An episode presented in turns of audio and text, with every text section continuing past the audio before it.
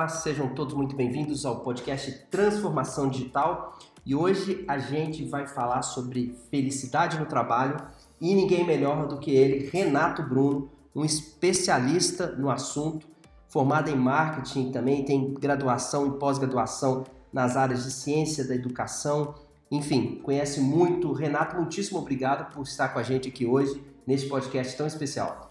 Obrigado, Alisson. Valeu pelo convite. Tema interessantíssimo para quem trabalha com gestão de pessoas, viu? Isso, Renato, você tem um currículo muito vasto né, nessa área de negócios e também é, entendendo um pouco como a felicidade afeta os negócios. Né? Por isso você criou um conceito dentro do seu espaço com o nós vamos falar também sobre ele aqui, chama Ikigai, aqui em Belo Horizonte, e o título, abaixo do título do Ikigai está assim, Happiness for Business. Que diabo é isso? Muito bom. Um tempo atrás eu fui convidado para lecionar uma matéria de gestão de pessoas, mas trazendo algo inovador. Eu comecei a pesquisar muito o que, que eu poderia trazer de inovador em gestão de pessoas. E eu me deparei com um livro do Martin Seligman, Felicidade Autêntica. E nesse livro ele comenta, né, traz a felicidade de uma perspectiva científica. Ao estudar o livro e os demais autores que ele cita, eu entendi o que verdadeiramente faz as pessoas serem felizes. E eu pensei comigo, se a máxima do ser humano é a busca pela felicidade, se eu tornar colaboradores felizes, o nível de, de produtividade aumenta. E aí, o Happiness for Business nada mais é que uma estratégia corporativa que visa aumentar a experiência dos colaboradores, né, promovendo o máximo de bem-estar. E, e, consequentemente, porque o resultado final é o engajamento, a satisfação e o aumento espontâneo da produtividade desses colaboradores. Renato, interessante a sua observação, mas eu te pergunto, o que traz felicidade para o colaborador não é só um salário bom, não? Não é só dinheiro, não? Tem outras coisas também? Aí vai a pergunta, né? Dinheiro traz ou não traz felicidade? É, não, dizem que se não trouxer, a gente compra, né? Porque eu acho que tem muitas pessoas que falam assim, ah, eu vou sair de um emprego porque eu ganho pouco. Uhum. Mas a gente está começando a ouvir uma coisa também, você deve perceber, isso, assim, eu estou saindo desse emprego não é porque eu ganho pouco, é porque eu não sou feliz Exato. no que eu faço. Exato. E aí vamos desmistificar, né? Dinheiro sim traz felicidade. É fato, já é comprovado cientificamente, realização pessoal, profissional e financeira é um pilar da ciência da felicidade. Só que o que, que acontece? O que, que os estudos comprovaram? Que se eu supro minhas necessidades básicas e tenho um pouquinho de luxo, acima disso, a gente, a, é, o dinheiro não, não impacta diretamente na felicidade. Então não é só dinheiro. Eu sempre falo com os, os gerentes, líderes, colaboradores e donos das suas empresas, né? Se você estiver pagando o que o mercado paga e tiver uma campanha dentro da sua empresa de meritocracia, para quem, né, quem produz mais, quem faz a diferença, ganhar melhor, o resto não tem tanto impacto assim. Né? Então a gente tem que entender que a felicidade é um construto complexo. A gente não pode definir somente por realização pessoal, profissional financeira. A gente tem que falar sobre propósito, tem que falar sobre emoções positivas, sobre relacionamentos de qualidade. Então, é um construto que a empresa tem que criar, né? criar esse modelo, criar essa estratégia corporativa para que verdadeiramente os colaboradores sejam felizes. E, se nós trouxermos o livro aí do, do, do jeito Harvard de ser feliz, né? deixa claro no livro que não é mais sucesso traz felicidade, é mais felicidade que traz mais sucesso. Uma coisa tá ligada à outra, né, Renato? Beleza. Renato, deixa eu te perguntar uma coisa então. É, você tem um espaço aqui em Belo Horizonte, aqui na Prudente Moraes, 755, né? Exato. Coworking Ikigai Happiness for Business. O que que torna esse lugar um coworking feliz? Legal. Boa pergunta. Começa pelo nome, né? O nome Ikigai, né, que significa em japonês razão de ser, se nós traduzíssemos aí para o português, seria propósito, sentido, né, dá sentido para a nossa vida, é um dos pilares da ciência da felicidade. Então toda a estrutura foi montada através desses cinco pilares do Mark Seligman, né, que lançou o livro Felicidade Autêntica, que era presidente da Associação Americana de Psicologia, e toda a estrutura foi baseada nesses cinco principais pilares da felicidade. E quais são esses pilares? Né? Talvez você pode estar com essa dúvida, essa pulga atrás da orelha. O que verdadeiramente torna as pessoas felizes, né? Basicamente são cinco pilares. Um deles é o Ikigai, que a gente sentido e propósito, por isso o nome do. Emoções positivas, alegria, contentamento, é, amor, esperança, é, sentido e propósito, acabamos de falar, engajamento, é viver verdadeiramente o momento presente, a realização pessoal, profissional financeira e, claro, os relacionamentos de qualidade. Não existe um pilar mais ou menos importante que o outro, mas eu acredito que dois pilares são cruciais para a nossa felicidade, principalmente para a nossa cultura brasileira, que é o relacionamento de qualidade e a gente chegar sentido na nossa vida. Mas todos os pilares compõem aí a felicidade. Legal, Renato. É, aí eu vou te provocar um pouco mais. A gente está vivenciando uma pandemia global, ninguém pode mais viajar. Você está fazendo aulas, estudando, trabalhando dentro de casa com os meninos chorando, cachorro latino, internet ruim, confusão, tem que pagar conta. Você, antigamente, né, ou seja, até o ano passado, você podia se deslocar um pouco desse caos ali, vivenciando o seu ambiente de trabalho diferente do ambiente de casa. Chegava em casa, a conversa era outra. Hoje as crianças não estão nem estudando, não estão indo para a escola. Como que você entende hoje é, que as pessoas podem buscar esse equilíbrio que você acabou de dizer dentro do cenário que a gente vive agora, que é o cenário da pandemia? Excelente pergunta, né? O desafio aumentou bastante. Porque um dos, dos grandes mudanças comportamentais, né? Se a gente for trazer os níveis neurológicos aí da PNL, falam que a primeira coisa que impacta no nosso comportamento é o ambiente.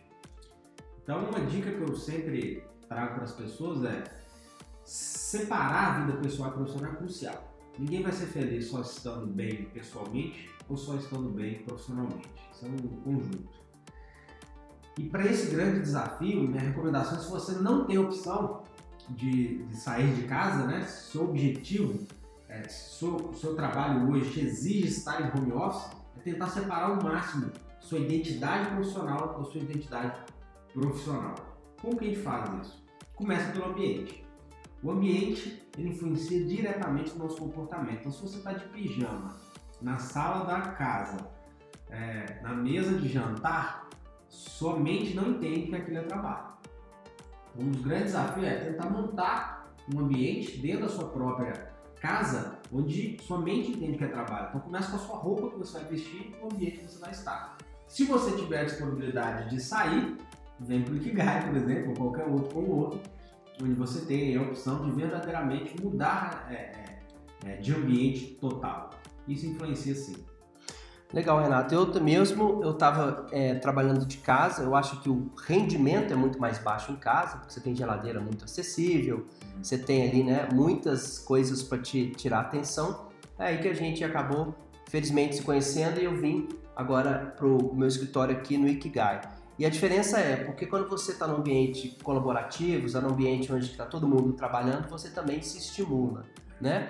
E aí eu tenho agora eu tenho que trocar de roupa para vir trabalhar, eu tenho que comprar roupa, eu tenho que me vestir decentemente, então você acaba também é, melhorando a sua percepção enquanto profissional. Você melhora, inclusive, o seu discurso, o seu, sua autoestima muda tudo. Você tem toda a razão no que você fala. Você estava falando comigo agora há pouco de uma pesquisa, né? É, você é feliz no trabalho? A pesquisa trabalhava em relação a isso? Como é que funciona? Que pesquisa é essa, Olha que interessante, né? O quanto que é, como que funcionam esses números da felicidade no trabalho, se as pessoas verdadeiramente estão ou não satisfeitas e felizes no ambiente corporativo, né? Eu tenho uma frase muito legal. Fala o seguinte: se você é infeliz no trabalho, meus pêsames, porque você passa no mínimo um terço da sua vida trabalhando. Então não dá para ser infeliz um terço da sua vida. E, e muitos perguntam, poxa, mas como alcançar essa felicidade? Primeiro é ter uma meta muito clara, saber exatamente onde você quer chegar. Porque se o caminho for limpar, for trabalhar de Uber, for é, ser um repositor de supermercado, como eu fui vendedor, para chegar onde eu quero estar, eu sou professor, consultor e palestrante desses segmentos de marketing, vendas, comportamento humano, produtividade, classe e felicidade, eu tinha um caminho. Então o caminho foi suave. Não importava o que eu teria que fazer desde que fosse ético para chegar onde eu queria chegar. Então o caminho, por mais que não era exatamente o que eu gostaria de trabalhar, é, ele foi suave, ele foi prazeroso, porque eu entendi o ponto que eu queria chegar. Porque era uma jornada, né? Você tinha uma jornada com o objetivo de chegar num lugar. Então, independente do que você estava fazendo até essa jornada ser cumprida, você estava com a cabeça tranquila, né? Com certeza. Eu era feliz sendo repositor, sendo garçom, sendo vendedor. Por quê? Porque eu sabia exatamente onde eu queria chegar. Então, não importa qual é o caminho. Né? Não importa se vai ter pedra, se vai ter cobra nesse caminho, porque eu estava com a mente muito clara. Então, clareza de onde você quer chegar é o primeiro passo. E não importa o que você faça. E dentro dessa pesquisa que você me perguntou, Alisson, é, foi uma pesquisa da Gallup do mundo, que mostrou o seguinte, que 72% das pessoas não gostam do próprio trabalho. Olha que número 72%? gigantesco, né? E olha que interessante, para você que é empreendedor, dono da empresa, gerente, né? Desses 72%, 18% estão, estão tão ativamente desengajados com a empresa, né? Que tem interesse em prejudicar a própria empresa de trabalho. Então, é, o, esse número é assustador. Né? Nossa senhora, isso aí é, é, Tem recorte no Brasil ou isso é um recorte mundial? Recorte mundial. Ah, tá. É. Fiquei curioso para ver como é que é isso no Brasil, porque a gente vê, de vez em quando, tem umas imagens assim do pessoal pisando em comida, quando trabalha de fritador em, em loja de sanduíche, né? Tem umas, umas raivas assim, a gente vê muito isso também em banheiro, né? Acho que o banheiro simboliza muito, né? Um banheiro muito sujo no lugar que você trabalha é sinal de que as pessoas estão insatisfeitas também com o ambiente de trabalho. É, você falou uma coisa muito legal aqui, é, aliás, você falou muitas coisas legais, Renato, e eu queria voltar nessa questão que eu gosto de te provocar. Você está falando de roadmap, jornada, você tem um objetivo, a sua trajetória, você estava lá como garçom, mas você sabia onde você queria chegar. Essa maturidade não veio do dia para a noite, primeiramente, eu acredito que não. Mas você também não é um jovem Z, uma, uma geração de, dos meninos de 15, 20 anos, né? É, que são muito ansiosos, né? Querem tudo de maneira muito imediata. Essa questão de crescer na empresa, que os nossos pais tinham de 20, 30, 40 anos trabalhando no Banco do Brasil, né? Aquela coisa. Isso não existe mais, né, Renato? É, como que a gente consegue passar para os nossos colaboradores ou para os nossos filhos, se são na idade entre os 15, 20, até 25 anos, para terem essa paciência e essa sabiência que você está mostrando para falar sobre construção de jornada, porque o que eu percebo com alguns alunos, gente da aula, né, de que parece assim, eu faço essa pergunta no início, qual é o seu ikigai, né? O que que te move, o que que te faz acordar todas as manhãs? E eu sou muito frustrado nas respostas, porque a maioria que tem ali na casa dos 20 e poucos anos fala assim, eu ainda não sei qual é o meu propósito. Então, como é que vai traçar uma jornada se ele não conhece o propósito? Como é que fica isso para esses meninos mais novos? Exato, é realmente essa geração é do imediatismo, né? A gente vive na era da informação, então tudo a todo momento, a qualquer hora, né?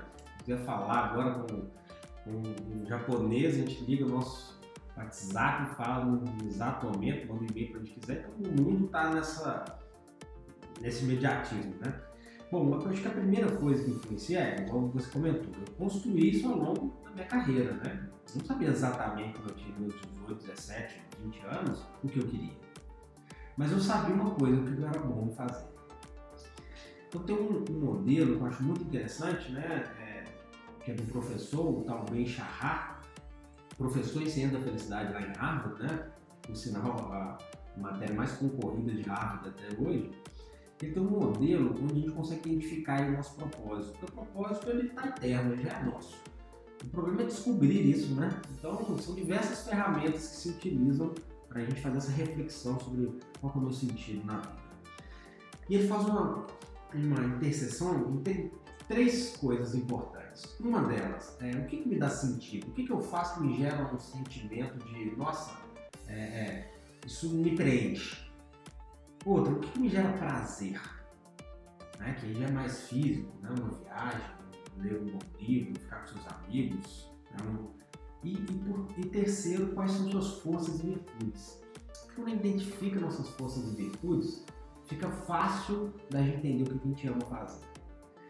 É, na nossa educação, a gente tem uma mania muito grande de trabalhar a fraqueza. Claro que é importante a gente amenizar a fraqueza, mas não focar em ser né, nas suas fraquezas acredito muito que na nossa vida a gente tem que trabalhar nossas forças. Todos nós temos forças e virtudes. Descubra, descubra né, as suas forças e virtudes e a partir delas você vai começar a entender melhor qual é o seu propósito, o sentido, né, o que você tem que entregar para o mundo é, nessa vida. Legal demais. Eu já estamos chegando no final do nosso podcast, super bacana. Estamos aqui já com 15 minutos. É, eu não faço podcasts é, grandes, mas quando eu sinto que a conversa tá boa, ele vai embora. E tá acontecendo isso aqui, não tem menor problema. Eu acho que quem está nos assistindo também deve estar tá curtindo, porque é um tema muito instigante, Renato. Parabéns pelo trabalho que você vem fazendo. Quando você fala o que eu faço gera prazer, e aí a pessoa identifica as forças e as virtudes, a gente tem um, um problema aí na construção das marcas ou das empresas, principalmente essas que já nasceram ali no século passado, que é a punição em relação ao erro. Né? Então você erra e você é punido. A escola é assim, você erra, sua nota é vermelha no, no, no, no boletim, então o erro é sempre visto como algo negativo. E as pessoas têm medo de errar e elas se fecham, se fechando, ficam mais tímidas, ficando mais tímidas, fazem menos negócio, fazendo menos negócio, ganha menos dinheiro, aí fica infeliz, aí vai embora, né? Assim, é uma bola de neve. É, como ensinar as pessoas, é, estimular as pessoas, não é errar, mas entender que o erro faz parte do processo? Novo, um desafio gigante, né? Eu acredito que isso é a base é a família. Nós ainda não tem meu filho, mas Alisson sei que já tem uma filha? Duas. Né? Duas filhas já. Eu acho que essa base ela começa na família. A base de qualquer sociedade é a família. Então a gente tem que mudar a concepção dos, do, da família de uma escola sobre esse tema de, de errei, eu sou punido. Exemplo, aí o aluno tira lá 10 em português, 10 em, em literatura, 10 em ciência, mas em matemática ele não tirou uma nota boa. A mãe elogia, as outras notas que tirou 10. Né? O papel dela fala, pô, mas como é que você tirou 7 em matemática, né? Eu acho que isso que tem que ser mudado, a gente tem que alterar essa vertente, porque nem todo mundo sabe fazer tudo, né? E a pessoa que quer saber fazer tudo acaba virando um pato, ela quer nadar, voar e correr e fazer um dos três bem feitos. Todos nós temos forças e virtudes. A gente tem que descobrir essas suas virtudes, amenizar fraquezas, mas o foco tem que ser nas forças e nas nossas virtudes. Legal demais. Renata, a gente está chegando ao final e eu queria que você deixasse para as pessoas que estão nos ouvindo aqui nesse podcast Transformação Digital é, um, um para casa para elas. Assim, olha, você vai começar a dar o primeiro passo, porque é assim que a gente sobe uma grande escadaria, né? Dando o primeiro passo, dando é, o, o início, o start, e essa conquista. Depois eu quero que vocês comentem nas nossas redes sociais se vocês conseguiram fazer isso que o Renato está sugerindo e alcançar um outro estágio na sua vida. Pode ser pequeno, pequeno, a mudança pequena, mas você saiu do ponto zero, do ponto de inércia e foi para o ponto um. Que dica que você dá assim que você acha, Renato, que é crucial para a pessoa começar a, se, ficar, começar a ser feliz? Digamos assim? Ótimo. Vamos falar do Ikigai, né? Eu acho que o principal é, é, não existe um pilar melhor ou pior que o outro, mas o Ikigai é um dos principais pilares nesse sentido na vida, né? Tem até uma pesquisa recente onde fala que cada 10 pessoas que chegam para o seu terapeuta, seu psicólogo, né? 7, de 6 a 7 reclamam de não estarem vendo sentido na vida delas. Eu acho que a primeira coisa é, o que, que te gera sentido? O que, que faz você acordar todas as manhãs? Então, é, eu recomendaria você fazer essa perspectiva de entender é, uma vez que é uma construção, né, você vai fazer uma reflexão em cima disso, ninguém é, é, constrói o seu ikigai, o seu propósito. Ele encontra a partir de olhar para dentro de si. Então, acho que o principal fator é olhe para dentro de você e identifique o que que gera sentido, o que que gera prazer, quais são suas forças e virtudes. Para isso existem um milhão de ferramentas é, que você possa utilizar e ter essa percepção. Legal demais. Renato, tem uma frase que eu gosto que eles falam assim: não compare os seus bastidores com o palco de alguém, né? Uhum. Porque sempre você está vendo aquela imagem construída muitas vezes, né? A gente nas redes sociais faz muito isso, a gente constrói a nossa imagem, a gente melhora a luz, a gente melhora o ângulo, a gente põe um monte de livros, constrói uma atmosfera, mas às vezes ela está por dentro destruída, né? E aí, e, e se a gente fizer essa comparação, ela é injusta, né? Essa comparação da grama do vizinho é sempre mais verde, ela é injusta, né? Ô Renato, é, eu queria que você deixasse aí como é que as pessoas te encontram, como é que elas sabem, é, conseguem se conectar a você para conhecer seu trabalho, conhecer aqui o Ikigai, é, Coworking, dá aí seu, sua assinatura pra gente. Muito bem, vou deixar algumas redes sociais, é, um e-mail também, né? O meu, tanto meu Instagram como o Facebook é prof.renato.bruno E meu e-mail é renatobruno.renatobruno.com.br. Então, caso vocês tenham interesse por esse tema, do rap na sua vida, de encontrar felicidade no, no trabalho, fiquem à vontade de me mandarem um e-mail.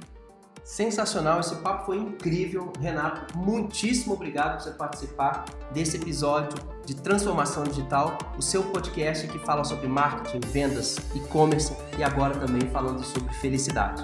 Um abraço, gente, e até o próximo episódio. Grande abraço a todos.